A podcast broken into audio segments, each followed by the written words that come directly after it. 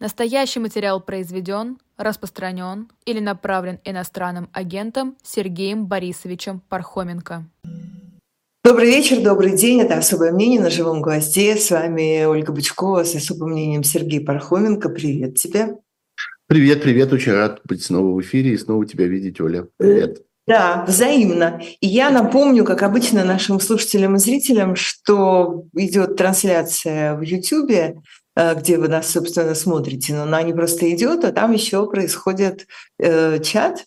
Если вы зарегистрированный пользователь, то в течение вот времени эфира вы можете тоже писать туда самые разные вопросы, соображения, комментарии, все, что обычно э, там делают наши слушатели и зрители. Ну, тут у нас вариантов нету. Конечно, первое, о чем я тебя хотела спросить, это и попросить прокомментировать э, все, что происходит сейчас с Борисом Надеждиным. Эта история уже закончилась, по-твоему? Э, или она еще развивается, и там что-нибудь еще может произойти неожиданно? Мне кажется, что, собственно, интрига с э, включением или не включением Бориса Надеждина в бюллетень для голосования – во время этих, я бы сказал, электоральных процедур, которые я все-таки не решаюсь и не хочу называть выборами, э, эта интрига закончилась, да. И, собственно, она закончилась абсолютно логично в соответствии с нашим представлением о том, как устроена эта электоральная процедура. Это искусственная рекламная акция к собственных выборам, не имеющая никакого отношения, потому что выборы предполагают появление кандидатов которые э, отправляют туда избирателей в этот список.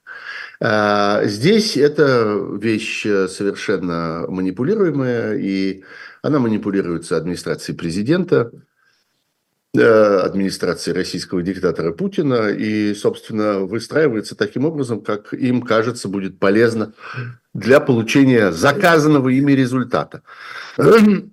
Поэтому собственно, никакой э, самостоятельности и э, как бы никакой инициативы здесь э, не может быть. Ну, проявленная инициатива может быть, но реализована она точно не может быть, потому что они в конечном итоге единолично решают, кто будет, кого не будет. И важно понимать, что Надеждин и вообще вся история с Надеждиным чрезвычайно интересная, сыграла свою роль в том единственном смысле, в котором эти электоральные процедуры могут быть нам полезны. Как э, некоторая площадка, носитель, механизм для э, продвижения антивоенных, э, антивоенных идей. Люди, которые хотели высказаться против войны, получили на каком-то этапе, вот на этапе сбора подписей, получили возможность свою позицию продемонстрировать. Это уже немало – потому что людей этих да, существенное количество. И э, мы, кстати, смотрим все время на разнообразные опросы, э, которые, вопреки, э, так сказать, устройству жизни, проводят российские социологи. Конечно, к ним нужно относиться с большой осторожностью, потому что понятно, что люди, которых э, опрашивают, чувствуют себя чрезвычайно бессвободными, чувствуют себя в опасности и отвечают как-то все время с оглядкой на их представление о том, а что является правильным ответом на вопрос, а за какой ответ на вопрос можно, наоборот, получить какие-то большие неприятности. Но, э, тем не менее, мы видим, что существует э, даже вот в этих чрезвычайно я бы сказал, искаженных, стесненных условиях существует значительное количество людей, которые высказываются по меньшей мере, за прекращение военных действий. Чаще а всего... Цифра, цифра, в 10%, э, которую указывают вот э, многие из таких опросов, э, она выглядит правдоподобной? Или... Она, выглядит, она выглядит, на мой взгляд, даже несколько заниженной. Это 10% это те, кто захотели предъявить, продемонстрировать свою позицию, ясно ее каким-то образом выразить. Вот просто для иллюстрации того, что я имею в виду, опрос Левады, который я вижу, э, многие цитируют, и, как всегда, он у меня вызывает очень большие сомнения по причинам, которые я только что описал. Но смотрите, там людям дают четыре варианта ответа на вопрос, что делать с войной. Э, нужно продолжать военные действия, нужно скорее продолжать военные действия, нужно скорее двигаться к переговорам, э, и нужно начать переговоры. Как бы вот две позиции, так сказать, мягкая и жесткая, как бы за продолжение, две позиции мягкая и жесткая за переговоры. Ну и, разумеется, есть возможность сказать «затрудняюсь с ответом». Но самое интересное в этом вопросе – это те… Эту всю это... войну вот прямо сейчас там нету, да? Конечно, вот о чем я говорю. Самое интересное – это отсутствующие варианты. Потому что есть еще такой вариант прекратить войну, не, не, не ведя никаких переговоров. Потому что переговоры-то о чем? Переговоры, как всем очевидно, предполагаются о том, что Украина должна, так сказать, расстаться со значительной частью своей территории, смириться с тем, что э, большие куски Украины оккупированы российскими войсками, и э, российский тоталитарный режим установил там свои порядки, поставил там свои марионеточные администрации и так далее. Вот об этом переговоры.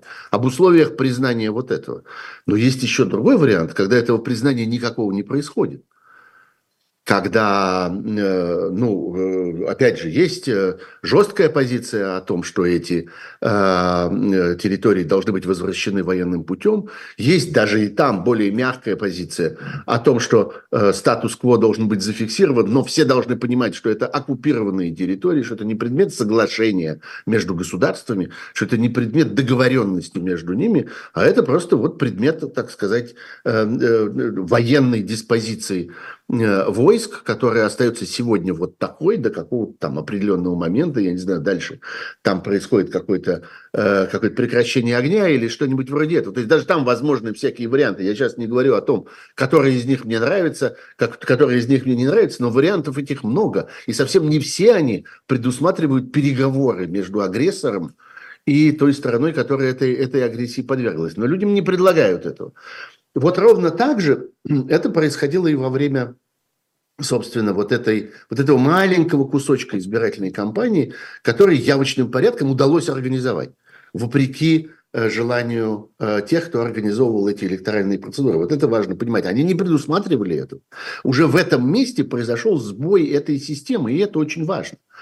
Что вдруг дверь приоткрылась, и в эту щель э, сквозняком принесло людей, которые высказываются как-то иначе. Вот так, в форме поддержки вот этого странного кандидата Бориса Надежды, несмотря на все его очень противоречивые, а иногда совершенно не противоречивые, а совершенно невыносимые высказывания по поводу Крыма, по поводу э, армии, по поводу э, путинского режима и так далее. За это время Надеждин наговорил самых разных вещей, в том числе очень неприятных, в том числе совершенно неприемлемых для людей, которые которые, э, э, собственно, не поддерживают идею войны и агрессии. Но, тем не менее, с его помощью, используя его как ну, некоторое вместилище для этих антивоенных высказываний, для антивоенной позиции, по существу для антивоенной демонстрации, каковой была вот эта вся операция со сбором подписей, удалось это, удалось это продемонстрировать. Администрация Э,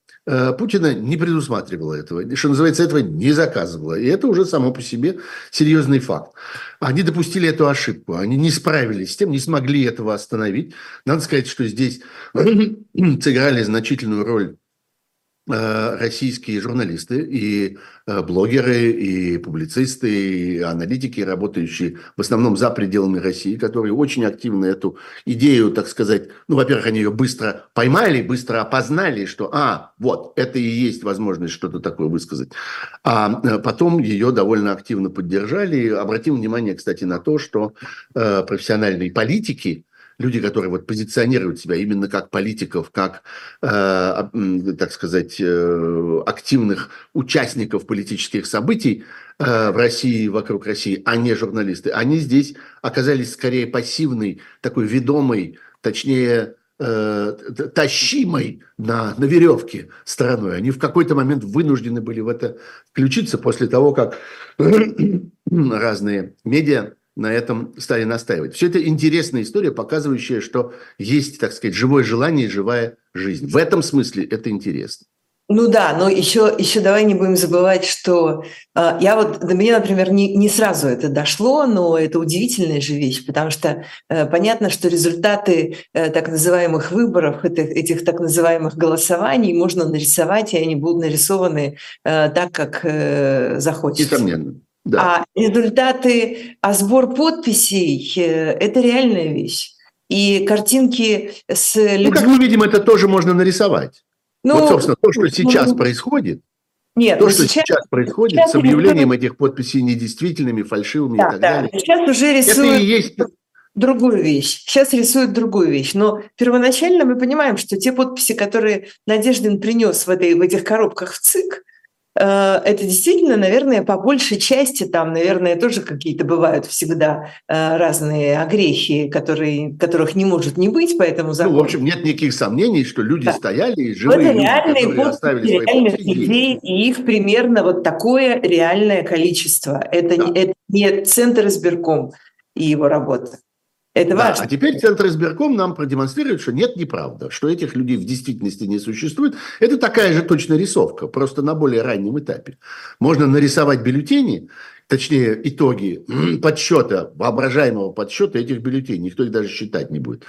Понятно, что эти цифры образуются где-то в недрах системы электронного голосования и в недрах системы единого так называемого учета результатов голосования будут выдуманы. Но ровно так же вот сейчас на наших глазах, что это такое происходит? Это происходит выдумывание результата э, сбора подписей.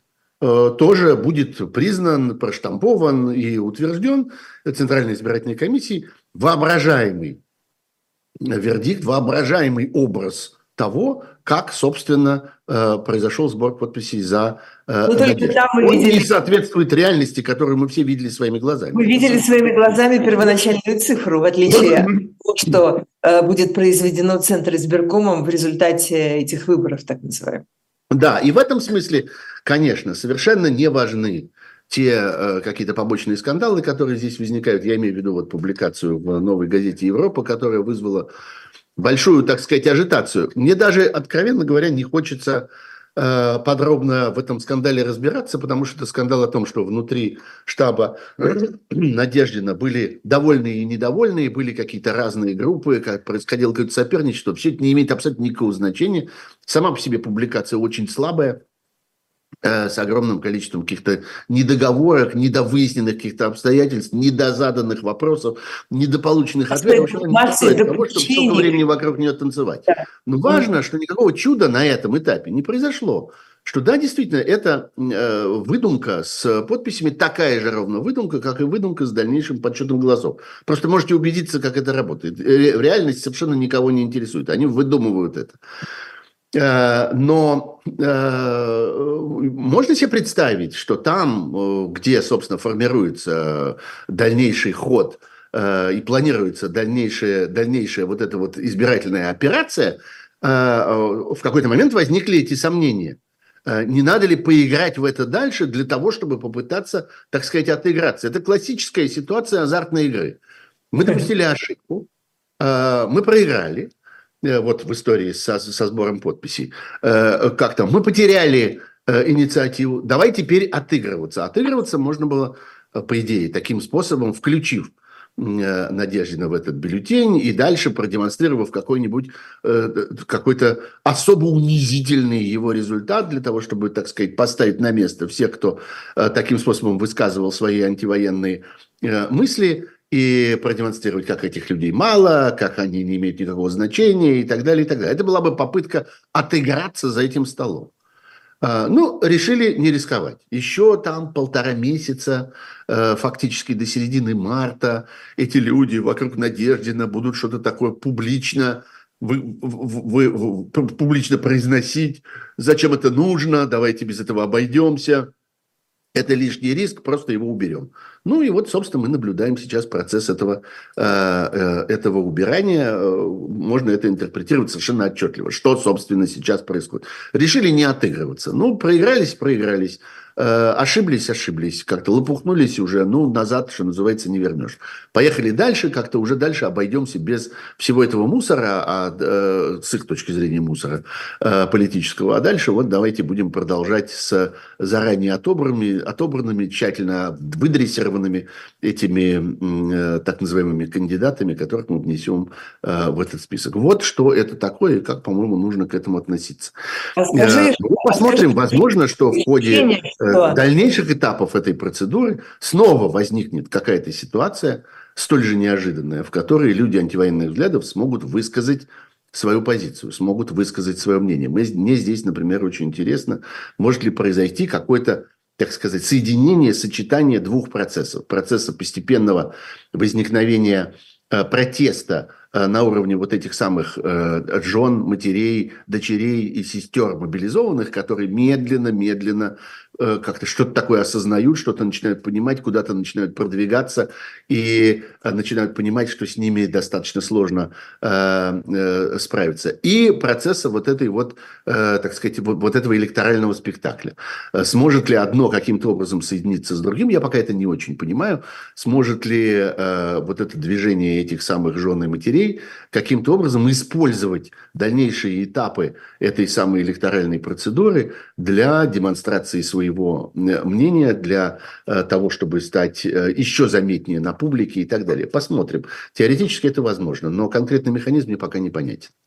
А скажи, что э, есть такое впечатление, что вот эти вот э, политтехнологи или как там называть этих людей, которые организуют эти кампании, они опять как это было уже много раз, а хуже всего с началом, э, собственно, военной кампании в Украине, они оказались жертвами своих собственных фантазий и э, каких-то абсолютно умозрительных, нереальных конструкций. Потому что э, можно так предположить, что они пустили надежды в надежде на то, что на эти самые точки сбора подписей придет полтора городских сумасшедших, их предъявят как полтора городских сумасшедших, Потому что откуда ну, же конечно. взять другим людям, потому что все же ну, на конечно. самом Замысел заключался, заключался в том, чтобы как бы снять, снять да. эту пену на самом раннем этапе. Ну вот вы хотели там, что-то у вас были какие-то надежды на какого-то антивоенного кандидата, ну вот, пожалуйста, вот посмотрите, ничего из этого не вышло, причем не вышло еще очень заранее, еще до, на дальних-дальних подписях, э, подступах к э, избирательному бюллетеню. Ну вот показали все и забыли, поехали дальше. Но вдруг оказалось, что там дырка. Оказалось, что э, там появляется возможность для, э, собственно, общения людей, самого главного, что на этих выборах так называемых могло бы быть. Я, собственно, про это говорил с самого начала. Единственное, чего можно ждать и на что можно надеяться, что появятся какие-то формы для общения, появится какой-то язык, на котором можно разговаривать в этот момент. Это потому что э, вот эта избирательная процедура – это все-таки экстраординарный момент. Это момент, когда как бы не все репрессивные механизмы действуют. Некоторые из них оказываются как бы заморожены. Ну, потому что действительно избивать эти очереди – не, показалось невозможным. Технически есть все, все инструменты для этого. Пожалуйста, можно было отправить людей с дубинками, весь этот ОМОН со щитами и в шлемах, отправить их избивать этих людей, которые встали в очереди за, за подписями. Ну, как-то нехорошо. Как-то на это время хочется, хочется попридержать это, потому что это, ну, вот как-то дискредитирует в целом саму эту, саму эту процедуру. И вот этот период, он может породить какие-то неожиданные Э, вот такие демонстрации и выступления. Демонстрации в первоначальном смысле слова, не в смысле демонстрации с флагами, а демонстрацию позиции той или иной. Э, это еще может продолжаться, потому что вот этот период как бы э, некоторого чрезвычайного положения, в котором не все репрессивные механизмы могут быть задействованы, он будет продолжаться до 17 марта, собственно, до того момента, как вся эта история будет объявлена благополучно законченной и результат благополучно полученным. Да, люди, которые рулят политическими процессами в стране, они в очередной раз показали, что они ничего про эту страну на самом деле не знают, а думают только то, что придумали себе сами. Вот это вот, конечно, невероятно совершенно. Ну, им кажется, что они управляют процессом без огрехов, а они им не управляют. Живая жизнь существует. Под асфальтом как-то есть какие-то э, какие-то корни травы, которые время от времени э, дают какие-то побеги, которые пробиваются наружу, этот асфальт разламывая. Вот э, что, собственно, мы наблюдаем в этой всей истории с э, Надеждиным. Тут спрашивают в Пархоум бюро у тебя в твоем телеграм-канале, спрашивают про Такера Карлсона, и в других местах тоже спрашивают, типа чего да, там... Мне представляется Потому что он уже там как-то так громогласно объявил, что он сейчас э, всему миру да. раскроет, что, что весь мир не понимает про то, что происходит тут между Россией и Украиной. Мне что представляется, он... это история, которая шире чем просто, так сказать, журналистский какой-то акт. Вот э, известный американский журналист, очень странный, очень противоречивый, собственно, выгнанный, в шею вытолканный с того телеканала, на котором он был звездой, человек, которому в Америке у него есть большое количество поклонников и обожателей, но есть и большое количество людей, которые относятся к нему с презрением и отвращением – вот этот, значит, внутренний противоречивый журналист, весь такой метущийся, приехал взять интервью у диктатора Владимира Путина. Эта штука шире, чем э, э, некоторый, так сказать, журналистский проект. Складывается такое впечатление, что Карлсон, человек достаточно близкий к Дональду Трампу, используется в данном случае в качестве какого-то коммуникатора, какого-то посредника, который вполне возможно что-то передает, это на самом деле очень свойственно Трампу и его команд, командам, их есть несколько на самом деле.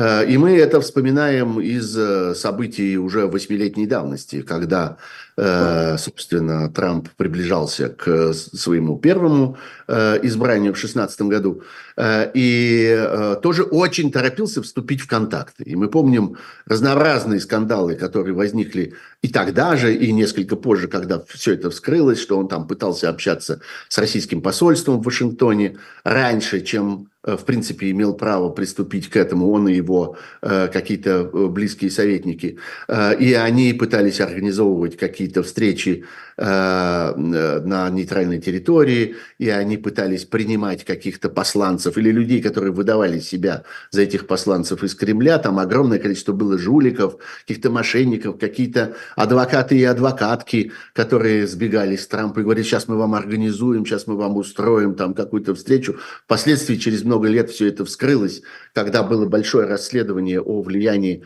э, России на выборы в Соединенных Штатах. Иногда это носил какой-то очень э, такой карикатурный характер. Так вот, я вспоминаю про эти старые дела э, теперь, потому что мне кажется, что это опять что-то подобное. Это опять попытки нащупать какие-то ранние контакты, ранние взаимоотношения и договориться о какой-то взаимной поддержке, потому что совершенно очевидно, что Трамп сейчас уже активно использует нынешнюю существующую политическую ситуацию для того, чтобы усилить свои позиции на этих выборах. Мы это видим, например, в том, как он использует свое влияние на конгрессменов, Э, на сенаторов и э, членов Палаты представителей, э, тех, которые как бы его поддерживают, а он в свою очередь поддерживает их. Известно, что его поддержка на выборах и сенаторов, и конгрессменов может оказаться очень эффективной, и множество людей очень дорожат этим, очень хотят, чтобы Трамп их поддержал. Это такая, как бы, может быть, серьезной подпиткой для их собственных выборов. Вот, и вот он, значит, давит на решение Конгресса сейчас, направленные там на оказание помощи, в том числе Украине или Израилю, на э, формирование новой иммиграционной политики Соединенных Штатов, на защиту южной э, границы мексиканской и так далее. Еще далеко до его избрания, еще далеко до его вступления в должность, тем более, который не понятно, то ли будет, то ли нет, но он уже хочет в этом во всем действовать и уже хочет из этого сейчас извлекать политическую пользу и говорит, что вот, смотрите, эти не могут справиться, а я могу, я уже сейчас предлагаю какие-то инициативы, какие-то решения. Я уже сейчас способен решать разного рода э, сложные политические и экономические проблемы. Вот смотрите, э, как, каков, как велик мой, мой политический потенциал и, э, и э, как-то как много вы приобретете, если вы за меня проголосуете. И даже здесь произошла, произошел такой здесь, в Соединенных Штатах, где я просто сейчас нахожусь. Поэтому для меня это временно здесь, э, на, на ближайшие несколько дней, пока я тут буду еще. Так вот, э, э, возникла такая очень яркая ситуация, когда Э, когда э, будто бы Трампу задали вопрос о том, э, чем он, собственно, объясняет хорошее состояние американской экономики сейчас, и там какие-то хорошие показатели и продвижения, которые она демонстрирует. И Трамп ответил, ну как же, конечно, все как-то процветают, потому что они знают, что скоро меня выберут, и опять все будет хорошо, будет особенно хорошо. И как-то все это происходит просто в надежде, это такой аванс, который Э, все получили от меня, я еще не президент, а уже вот смотрите, оказываю какое благотворное воздействие. В этих обстоятельствах, конечно, ему очень нужен контакт с Путиным.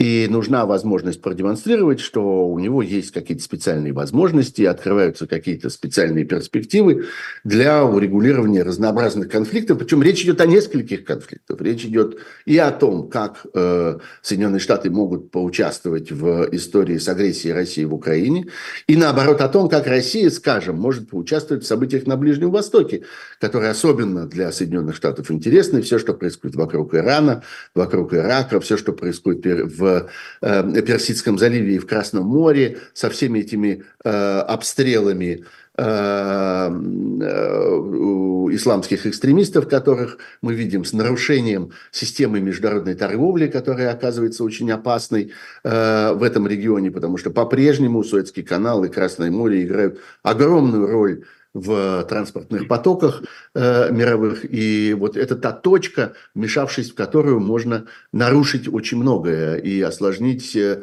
ситуацию в самых разных отраслях международной торговли и создать, создать множество разных кризисов э, в, разных, в разных бизнесах. В общем, короче говоря, здесь появляются взаимные интересы. И вполне вероятно, что те контакты, которые мы видим через этого самого Такера Карлсона, э, это, собственно, попытки обменять одно влияние на другое влияние попытку, попытки э, использовать влияние России на Ближнем Востоке, которое, несомненно, существует, поскольку Россия традиционно там вторгалась в самые разные э, процессы, поддерживала самых, самые разные экстремистские силы, э, направляла туда оружие, направляла туда деньги. Это все продолжалось еще глубоко с советского времени. Но совершенно очевидно, что Россия там игрок, и не случайно, скажем, говорят о том, что атака Хамаса на Израиль в октябре прошлого года тоже как-то не обошлась без координации с Россией и, может быть, без прямой поддержки России. И э, одобрение этого со стороны России было прямо на поверхности, его прямо можно видеть, прямо можно потрогать пальцем. Поэтому э, Россия, несомненно, там важный игрок. Есть что на что обменять в этой ситуации. Есть поле для торговли, для каких-то взаимных предложений. И вполне вероятно, что Карсон окажется одним из, э, одним из э, э, каналов коммуникации для этого. Не говоря уже о том, что в том, что говорит Путин в последнее время, появляется такое ощущение, что в нем созревает какая-то, какое-то предложение. Вполне возможно, ну, некоторая там новая формула иначе сформулированная относительно вот судьбы этих самых оккупированных им территорий, и прифронтовой полосы э, которая может быть там демилитаризована э, или каким-то образом зафиксирована или отдана под контроль какой-то третьей силе и так далее, и так далее. Вполне возможно, что Путин сейчас что-нибудь такое предложит, потому что Путин явно хочет этих самых переговоров, явно хочет э, паузы, Ему она нужна. Ему нужно это для того, чтобы перегруппировать силы, для того, чтобы наладить э, производство разного рода боеприпасов, для того, чтобы разобраться с дальнейшей мобилизацией, проводить волну мобилизации. Совершенно очевидно, э, Кремль не хочет и, по всей видимости, не будет. А, а вот организовать эту ползучую мобилизацию каким-то более эффективным способом и, например, решить проблему, которая все-таки встает полный рост, проблему того, что э, население догадалось, что это оказывается навсегда в смысле мобилизации навсегда, что людей, которых забирают на фронт, их забирают не на полгода, их забирают не на год, их забирают до того момента, пока они будут убиты на самом деле. И никакого возврата с этого фронта никто не предусматривал. Никто не предусматривал никаких живых, которые откуда-то приходят. Эти люди, которых туда увезли, они могут приехать обратно только в целлофановом пакете или в деревянном ящике. Это единственная участь, как, как бы, которая для них уготована. Просто одни раньше, другие позже. Как бы каждый доживет до своего момента, когда его укладывают укладывают в деревянный ящик. Население про это начинает медленно догадываться. Что мы видим, вот опять возвращаясь к этой теме жен, матерей и так далее, и так далее, с этим надо что-то делать. Каким-то образом нужно э, вырабатывать какую-то тактику в отношении этого, либо все-таки нужно научиться кого-то избирательным образом возвращать, либо нужно научиться это дополнительно оплачивать, вот это понимание того, что люди не вернутся, э, либо нужно научиться затыкать людей которые э, начинают про это говорить все громче и громче, но, в общем, делать вид больше, что этой проблемы не существует, как они это делали несколько месяцев назад, потому что население покорно соглашалось об этом не задумываться и об, этом не говорить. Когда человека забирали с э, мобилизационным предписанием этим, то начинали обсуждать, где ему взять толстые шерстяные носки и хороший ли у него спальный мешок. А вот э, вернется ли он? И при каких обстоятельствах он вернется? И что нужно сделать для того, чтобы он вернулся? Как-то это оставалось за пределами понимания и за пределами внимания тех, кто соглашался его отправить на фронт. С этим надо что-то делать. Путину нужно с этим разобраться. Путину нужна пауза для того, чтобы решить, в частности, эту проблему тоже. Она не менее сложна, чем проблема техническая. И вот э, вполне возможно, что мы что-то такое от него в скором времени услышим. И вполне может быть, что именно вот это легендарное интервью э, Такера Карлсона, которое то ли уже взято, то ли скоро будет взято, может оказаться, собственно, тем носителем информационным, когда вот эта инициатива или инициативы, или какие-то новые предложения, идеи со стороны Путина могут быть высказаны. И вот на этом фоне э, появляются все более убедительные слухи э, из Киева об отставке Валерия Залужного, и мы видим, что там очевидно что-то происходит. Мы сейчас прервемся на короткую рекламу, буквально на минуту-другую, и с этой темы начнем нашу следующую часть э, особого мнения. Живой гвоздь остается в Москве и ежедневно освещает для вас новостную повестку. Мы собираем для вас самые яркие мнения политологов, экономистов и деятелей искусства, чтобы вы всегда могли увидеть ситуацию в мире с разных сторон. Поддержите нас в это непростое время, чтобы мы могли развиваться и дальше. Как это сделать? Переходите по ссылке под трансляцией или воспользуйтесь QR-кодом, чтобы оставить свой донат. У нас есть парадоксальная ситуация – это непросто, потому что останется в истории. Ну, Владимир Борисович, вы прям как ребенок. У вас есть лучшие средства обороны? Нету.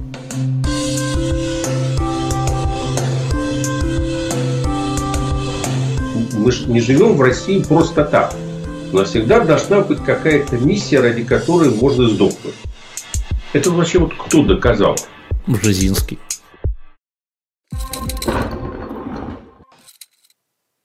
И, как обычно, небольшая, небольшое предложение, небольшая реклама от э, онлайн-магазина «Дилетант», «Дилетант Шоп Медиа». На, на сей раз это книжка Натальи Басовской «Чопорная Англия. История в лицах». Вы должны видеть сейчас ее на своих экранах. Это книга, в которой собраны увлекательные исторические зарисовки о самых легендарных, жестоких, революционных, знаменитых, э, важных личностях в истории Англии. Существовал ли Робин Гуд на самом деле? Почему королева Елизавета держала при дворе пирата? Были ли прокляты короли из династии Стюартов? Почему XIX век называют викторианской эпохой? И еще огромное количество э, вот этих удивительных историй и увлекательнейших, э, интереснейших и очень компетентных рассказов э, Натальи Басовской, которые так хорошо знают слушатели когда-то «Эхо Москвы». А, вы можете оформить заказ на сайте Shop Дилетант Медиа, найти там эту книжку, найти там еще много других очень хороших и интересных книжек. В общем, э, пойдите, посмотрите, не пожалейте, честное слово. А мы продолжаем наше особое мнение. Итак, э, э, не до отставка Валерия Залужного, как написала, кажется, BBC, написала всю эту ситуацию. О чем она свидетельствует? Это звучит очень серьезно, и не до отставка Валерия Залужного, в общем, в любой момент может превратиться в до отставку Валерия Залужного, э, потому что, ну, в общем, теперь уже слишком много э, таких достаточно э, правдоподобных сообщений о том, что идея какого-то обновления командного состава э, есть, в, есть у Владимира Зеленского и его ближайшего окружения. Проблема заключается в том, что мы не понимаем, ну, буквально никто, кто, я, во всяком случае, не встречал ни одного содержательного мнения на этот счет, в чем заключается смысл этого обновления, кроме самого этого обновления. Нет а в чем что в Украине сегодня... заключается спор и в чем заключается конфликт, собственно, который... К, к в чем заключается конфликт, как раз понятно. Это, понятно? это конфликт, это конфликт как бы без конкретного конфликта. Конфликт заключается в том, что если во время войны э, события складываются не, не, не идеальным образом для воюющей стороны, то за это несут, начинают нести политическую ответственность, начинают нести военные. Э, проще всего политикам сказать, что вот военные воюют как-то не так. А военные на это отвечают, что а вы недостаточно обеспечиваете наш фронт. А, обеспечиваете его тем, что для него необходимо. Следы такого рода конфликтов – это очень органическая для политики вещь, абсолютно естественная, я не знаю, с античных времен, я так думаю, э, существующая. Когда полководец говорил, что вы мне не даете достаточно хлеба, оливкового масла, вина и бронзовых шлемов для моих солдат, для моих фаланг. А политики, которые управляли античными полисами, на это говорили, а вы э, строиться в фалангу недостаточно хорошо умеете, и поэтому вот э, все, все проблемы.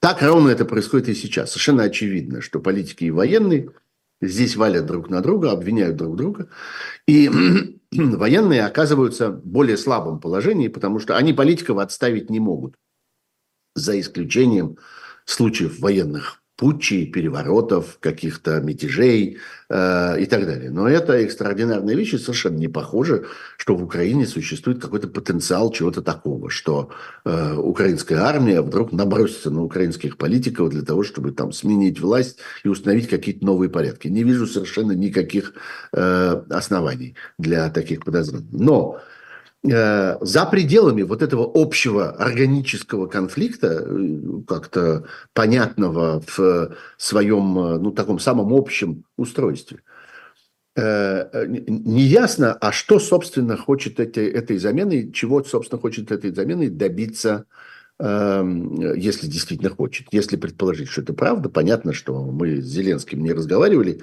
и у нас как-то прямых свидетельств от него нет. Хотя он делает Э, заявление, которое можно интерпретировать таким образом при желании.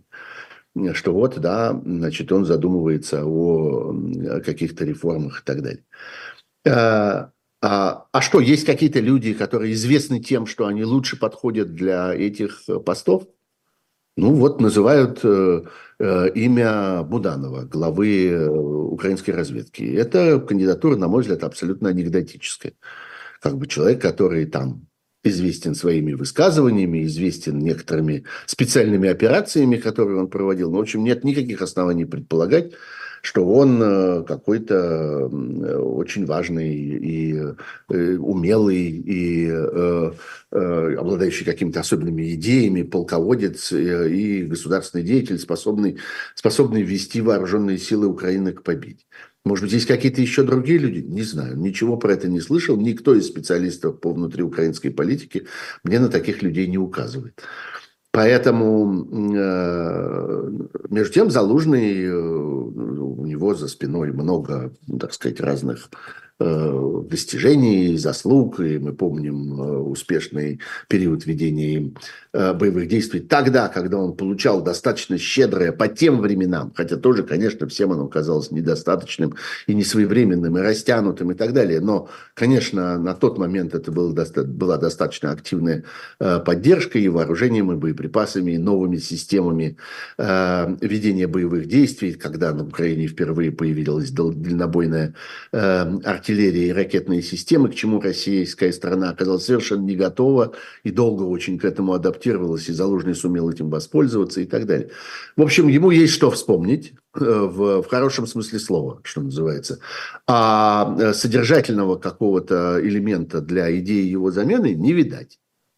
Э, и до тех пор, пока он не будет предъявлен, мне трудно будет э, сказать, что я, э, например, это там одобряю или, или как-нибудь к этому отношусь с пониманием. Пока просто ничего на поверхности не, на, на, на этот счет не объявлено, кроме самой идеи отставить Залужного. Ну окей, отставить Залужного. И что? И на его месте что образуется? А главное, на фронте что изменится? Чем недовольны в лице Залужного, понятно, что он недостаточно интенсивно э, организует контрнаступление. И, собственно, контрнаступление 24 года, которого по существу, ну, успехов его, которого по существу не случилось, от которого очень много зависело, э, приписывают эту, эту неудачу. 20, да, 23-го, конечно, 23. предыдущего года, да, 23-го да. года, простите. Вот, э, но за пределами этого общего раздражения и за пределами этой общей, э, этих общих э, претензий ничего конкретного пока нет. И это трудно анализировать и трудно извлечь из этого какую-то позитивную логику. Еще одна важная тема, хочу успеть ее обсудить с тобой более подробно, это расследование инсайдера Христа Грозева по поводу некоего пропагандиста Владимира Сергеенко, который назван э, агентом пятой службы ФСБ, и это все как-то встает в один ряд э, тоже с недавним, с недавней буквально вот на этой или на прошлой неделе истории про э, депутата Европарламента от Латвии Татьяну Жданук, которую обвиняют в том, что она тоже работает на эту же самую службу КГБ уже много лет э, в Риге и в Страсбурге. Это встает во множество всяких длинных рядов. Да. Давайте вспомним еще другой длинный ряд, э, скажем, французский, э, депутатов э, Тири Мариани и Поца Дельборга, которые еще до войны очень прославились тем, что они бесконечно таскались в Крым, что они там бесконечно развивали некоторую такую марионеточную организацию под названием «Франко-российский диалог». В Германии была своя такая такая, такая же организация. Э, вот, в общем, э, что называется, однако мы видим тенденцию. Тенденция заключается в том, что в разных европейских парламентах появляются люди, которые хотели бы каким-то образом воспользоваться тем, что есть спрос – есть ясно демонстрируемый спрос со стороны России на вот такую поддержку, на, так сказать, вмонтированных в политическую систему депутатов, чаще всего это именно депутаты, а не представители какой-то э, исполнительной власти, потому что те всегда очень зависят от политической конъюнктуры, их в любую секунду могут отставить, в любую секунду могут заменить, а депутата до выборов не очень-то и заменишь. Вот он есть и есть, и э, как-то может выделывать разные фортели, э, и вроде как до него не доберешься. Вот. Такие люди есть, несомненно, и в Германии э, которые готовы продавать свои депутатские услуги э, и э, главным образом продавать их за какие-то пропагандистские акции, потому что никогда эта деятельность не приводит ни к чему существенному. Она не приводит к законопроектам, она не создает никаких решений, она не становится основой для какого-то реального изменения политики. Это сугубо пропагандистские, сугубо э, такие, такие пиар-активности, я бы сказал. Э, э какая-то рекл- самореклама, реклама каких-то идей, демонстрация каких-то намерений, произнесение каких-то слов, возбуждение реакции в медиа и так далее. Без серьезных политических последствий, но вот есть такой товар – он пользуется спросом. Этот, этот спрос организует Россия, которая готова покупать этот товар. А между покупателем и продавцом, между вот этими депутатами и, собственно, Россией как заказчиком возникает всегда такая прослойка людей, которые пытаются там посредничать, которые пытаются на этом зарабатывать. И вот здесь, собственно, мы возвращаемся к немецкой ситуации, которая была вскрыта этим совместным расследованием. На одном конце этого расследования Христа Грозев, который теперь работает в «Инсайдере», а на другом их постоянные партнеры из Шпигеля. Надо сказать, что, как всегда в этих случаях, это уже не первая такая публикация, существует существенная разница между вариантом немецким и вариантом российским. Российский вариант гораздо более обширный, гораздо более, так сказать, продвинутый, гораздо более смелый, а э, немецкий вариант всегда гораздо более сдержанный. Ну, прежде всего потому, что немецкие журналисты работают в условиях, когда они могут э, оказаться объектом судебного преследования за каждое, так сказать, неосторожное слово и за каждое не вполне доказанное заявление. Вот. Если анализировать э, более сдержанный вариант, то есть тот, который в Шпигеле, то можно сделать следующие выводы. Значит, был человек, и он есть по-прежнему. Его, правда, выкинули с его рабочего места, но никуда он не делся. По имени Владимир Сергеенко. Очень странная личность. Человек э, как бы с очень мутным прошлым, который очень любил рассказывать о том, как он зарабатывал свои первые деньги, занимаясь всякими спекулятивными операциями с офицерами Э, советской, а потом российской армии, когда она существовала еще в Германии, э, э, в виде вот этого контингента советских войск. Человек, который изобретал какие-то странные международные организации, объявлял себя их руководителем. Человек, который играл какую-то очень странную и неприятную конфликтную роль в общественных организациях в России, в частности, в истории с русским пенцентром. Так вот, этот человек нашел возможность для заработка.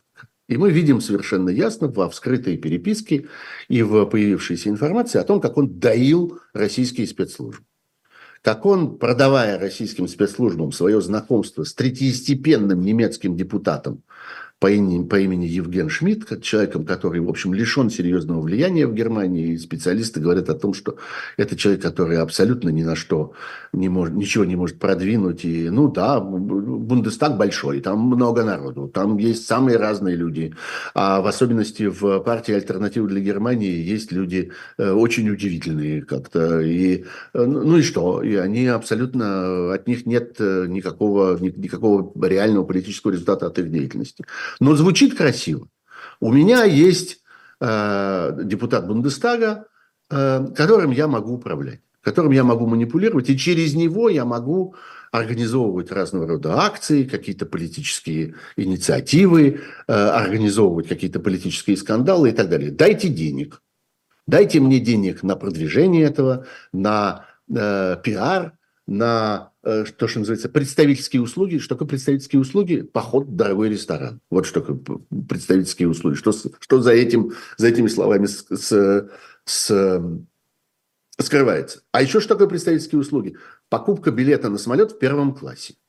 Или поездка куда-нибудь с жильем в очень дорогом пятизвездочном отеле с сауной и э, э, фитнес-залом.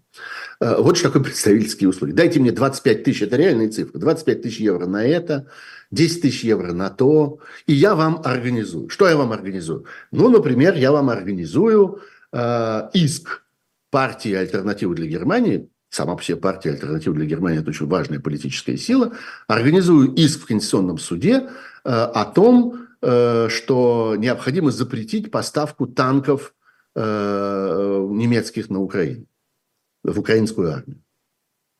Возникает одно маленькое обстоятельство. Такой иск, в принципе, невозможен.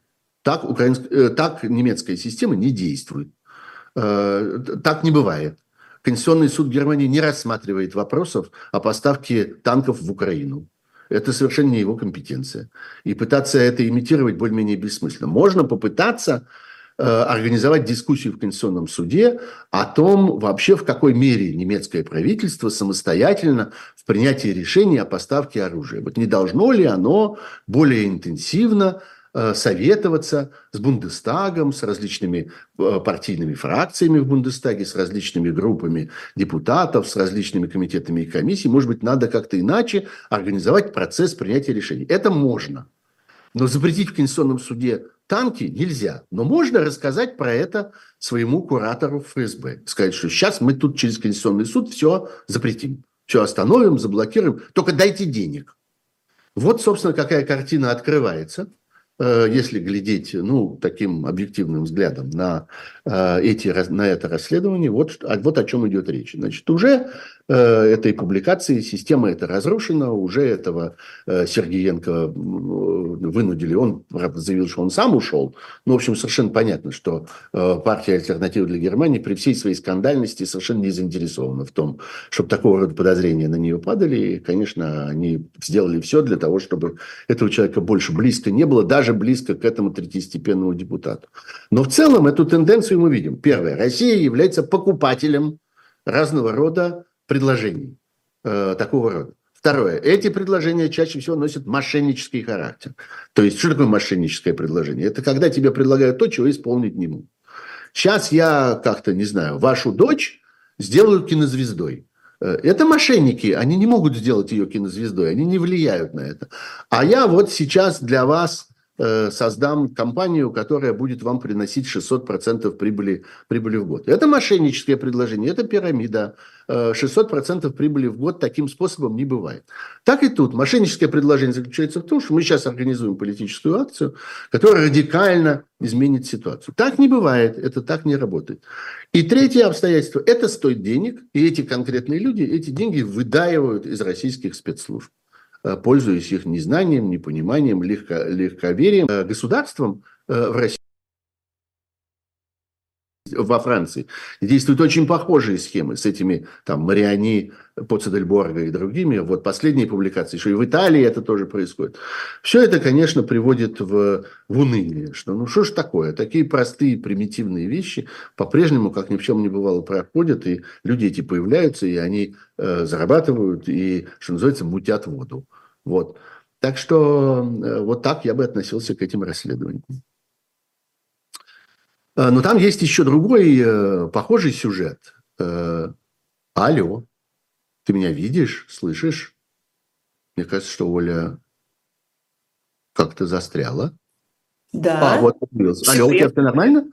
Да, да, у меня все нормально. Видимо, какая-то, да. какой был маленький сбой. Да-да-да. Я, ну, про... я просто хочу сказать несколько слов. Жихарева, Жихарева, Жигарева. Да, да, да ровно сюда, ровно сюда войны, хочу... До 21 года, но тем это, не менее... Это более серьезная вещь. Да.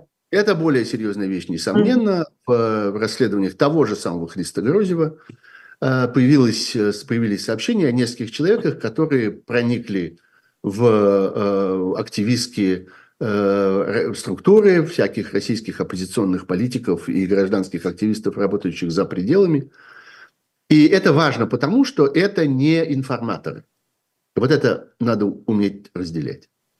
Да, нет никаких сомнений, что на всех этих конференциях, каких-то семинарах, съездах, общениях, форумах и во, во всем остальном всегда есть какие-то люди, которые там присутствуют не очень понятно почему, а, и которые наблюдают за тем, что происходит, и записывают, и снимают видео, и фотографируют, и подслушивают, а, и воруют документы, и потом все это куда-то передают, и все это становится известно российским спецслужбам. Это абсолютно неизбежно. Неизбежно потому, что если вы собираете в зале 100 человек, вы можете не сомневаться, что среди этих 100 человек есть кто-нибудь, через которого что-нибудь важное утечет. И э, пытаться этому сопротивляться, там есть большие любители, говорят, давайте все там вот в эту коробочку сложим наши мобильные телефоны, чтобы никто ничего нам не снимал, не записывал, не фотографировал. Ну окей, ну сложим мобильные телефоны в коробочку, у кого-то в кармане будет второй мобильный телефон. Мы же не будем людей обыскивать, как-то раздевать их до трусов. В общем, короче говоря, информация циркулирует всегда, Утечки этой информации о всякой политической деятельности существуют всегда, и это неизбежная вещь. Нужно просто понимать, что существует такой фактор. Но сейчас речь идет о другом. Речь идет о том, что это прям убийцы. Это люди из совершенно других, так сказать, подразделений. Это люди, которые заняты не сбором информации, не организацией э, фальшивых разговоров, этих э, пранков, и э, потом перемонтированием этих разговоров для того, чтобы выставить собеседников в каком-то смешном или там обидном виде. А, а речь идет о том, что это убийцы, обученные специально, готовые к проведению своих э, э, буквально операций по физическому устранению каких-то людей. Их к этому учили, их к этому готовили. И громадное достижение расследователей во главе с Христо Грозевым заключается в том, что эту систему подготовки убийц, надо сказать, довольно массовую систему, конвейер этот, они сумели вскрыть. Они сумели научиться их быстро обнаруживать, людей, которые, так сказать, были э, собраны из деталей на этом конвейере. И по существу они всю продукцию этого конвейера вывели за пределы игры, потому что этими людьми нельзя больше пользоваться. Про них моментально становится понятно, откуда они взялись. И поэтому Грозев говорит о том, что целое поколение этих убийц они вывели, так сказать, из строя. И теперь существует небольшая хотя бы пауза, пока пока воспитают новое поколение. Несомненно, это будет. Несомненно, эти люди появятся опять.